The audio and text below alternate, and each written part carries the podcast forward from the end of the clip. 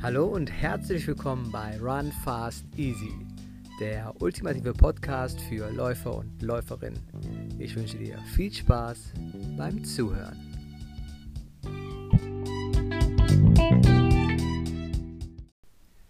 Ja, hallo und herzlich willkommen und schön, dass du wieder dabei bist bei einer neuen Folge von Run Fast Easy. Und heute geht es um die Faszination Laufen. Wenn du jetzt Läufer bist, weißt du, wovon ich spreche. Wenn du jetzt kein Läufer bist und du gar nichts mit Laufen am Hut hast, hoffe ich, dass wenn du durch Zufall auf diesen Podcast kommst, dass du vielleicht dem Laufen noch einmal die Chance gibst, es auszuprobieren, ein bisschen dabei zu bleiben und auch dann wirst du merken, wie geil Laufen ist.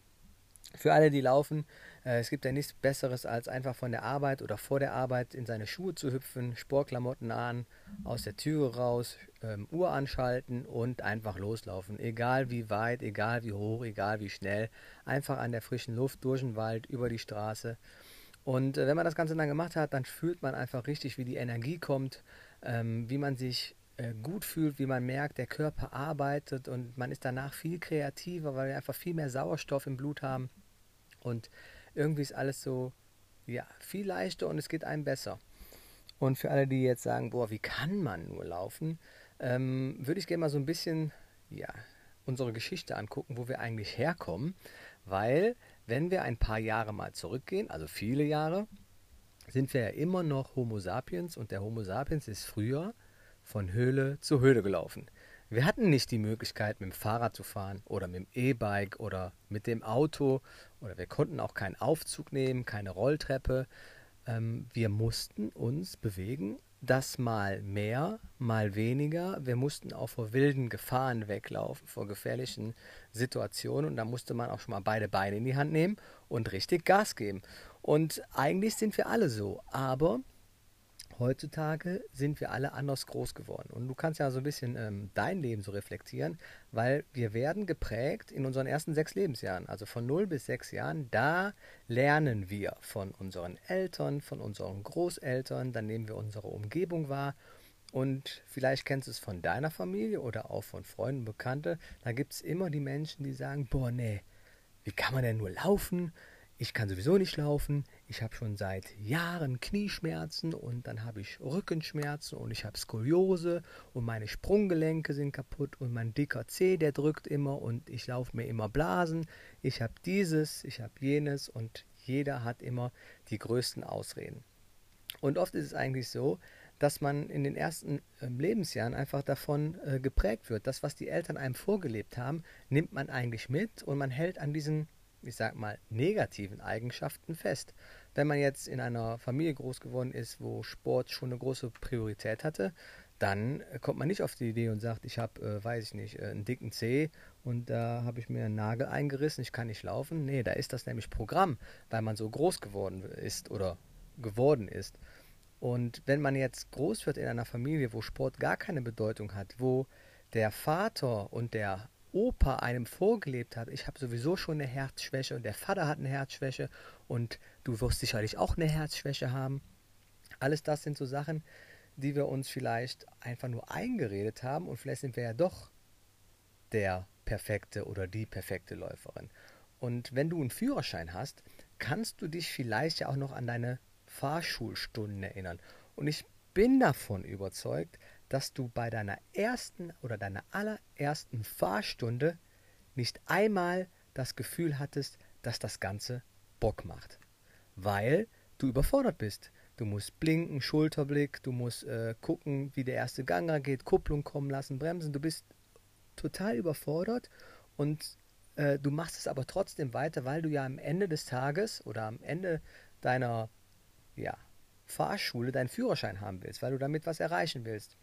Und dann macht man das Ganze auch. Und beim Laufen ist es nichts anderes. Und wenn du jetzt jemand bist, der sagt, ach, keine Ahnung, mir tun dann immer die Füße weh, ich habe immer das, das ist doch ganz klar. Wenn ich anfange mit dem Laufen, sollte man natürlich auch nicht übertreiben. Das bedeutet, äh, wenn man Bock hat aufs Laufen, man hat es noch nie gemacht, dann gleich mit fünf Kilometern anfangen, weil, ach ja, es hat ja ganz gut geklappt. Und nach den fünf Kilometern merkt man erstmal zwei Tage später, man hat sich Blasen gelaufen, die Füße tun weh, die Knie tun weh, der Rücken tut weh, weil das ganze System einfach überfordert ist. Deswegen reflektiere mal, also die meisten, die das jetzt hören, sind sowieso schon Läufer und äh, die wissen, wovon ich rede.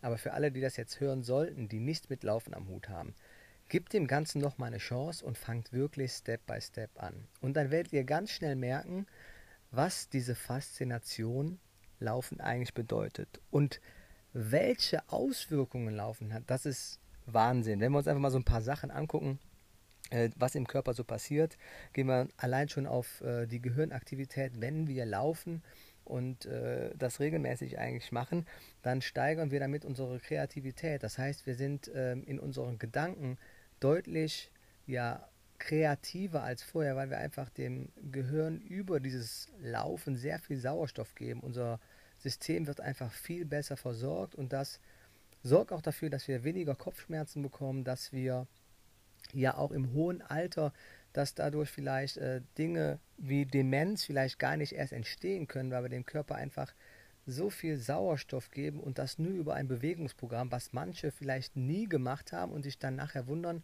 dass sie vielleicht häufiger krank sind als äh, Leute, die viel Bewegung machen.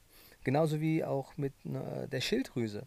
Die Hormone, die produziert werden in der Schilddrüse, wird durch Bewegung einfach besser beeinflusst. Ne? Unser ich sag mal, unser Grundumsatz, der wird gesteigert durch ähm, mehr Zellen im Körper, durch mehr Mitochondrien. Und das führt auch dazu, dass vielleicht jemand, der eine Schilddrüsenunterfunktion hat, wenn der seine Ausreden immer sucht, von wegen, ich kann ja nicht abnehmen, weil ich eine Schilddrüsenunterfunktion habe, aber er mit dem Laufen anfangen würde, würde auch da die Produktion der Hormone besser funktionieren und letztendlich führt das auch wieder dazu, dass man ja deutlich mehr Fette verbrennt, weil man dem Körper einfach wieder Sachen gibt, die er so nicht gekannt hat. Und deswegen ist es so mega spannend, was da eigentlich alles so im Körper passiert.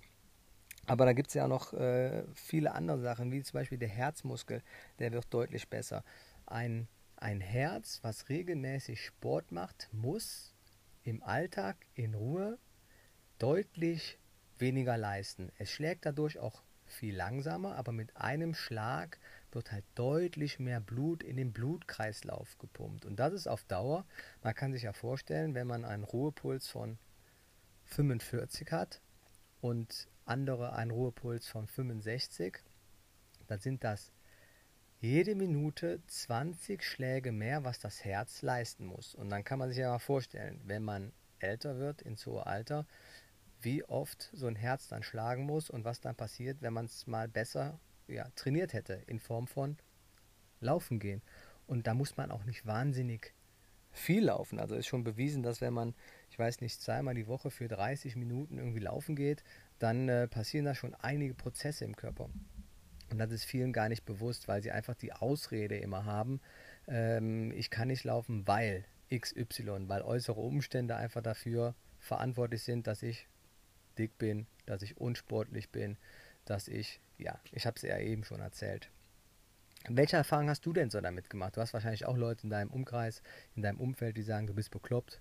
Jetzt bist du diese Woche 80 Kilometer gelaufen, so viel laufe ich nicht in einem Jahr. Das fahre ich noch nicht mal mit dem Fahrrad.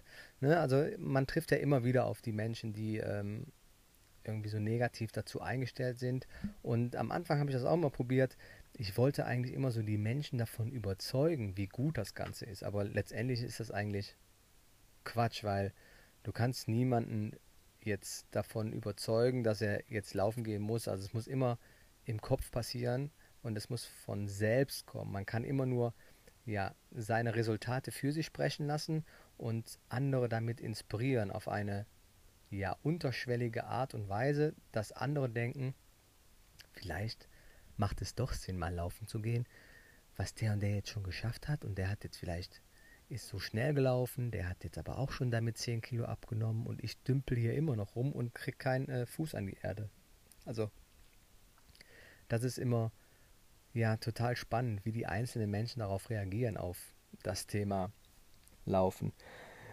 Ja, auch Thema äh, Osteoporose, Bewegungsapparat. Oft heißt es ja auch, dass Laufen ähm, den Gelenken schadet. Oder ich habe ganz oft in meinen Coachings gehört, wenn ich dann erzählt habe, ja, okay, ähm, Krafttraining machst du schon aus, äh, ausgiebig, besitzt da an Geräten, das, das und das machst du. Was ist denn mit Thema Ausdauer?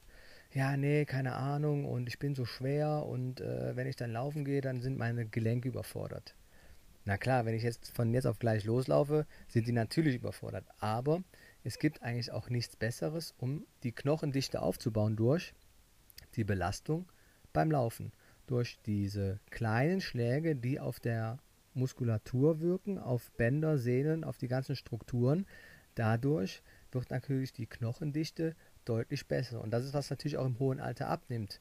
Äh, gerade so das Thema Osteoporose, äh, der Knochenabbau, da kann man nur gezielt gegensteuern, indem man ja die Knochen auch benutzt. Und das in Form von Krafttraining und natürlich auch Ausdauer.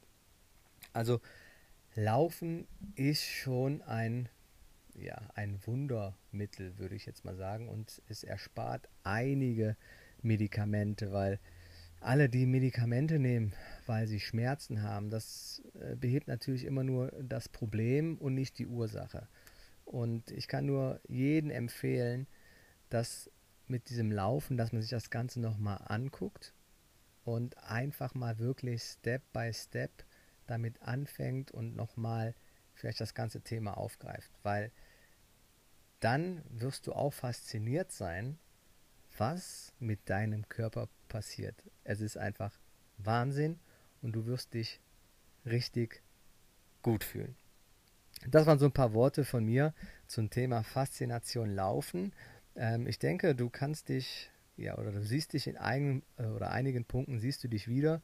Du weißt, was Laufen in dir auslöst. Du weißt, dass ähm, Laufen wirklich faszinierend ist. Und wenn du kein Läufer bist, dann solltest du anfangen. Und für alle, die auch die Menschen kennen, die Laufen hassen, ja, über die können wir eigentlich nur schmunzeln und äh, sie dazu bewegen, dass sie vielleicht auch im Unterbewusstsein mit dem Laufen anfangen.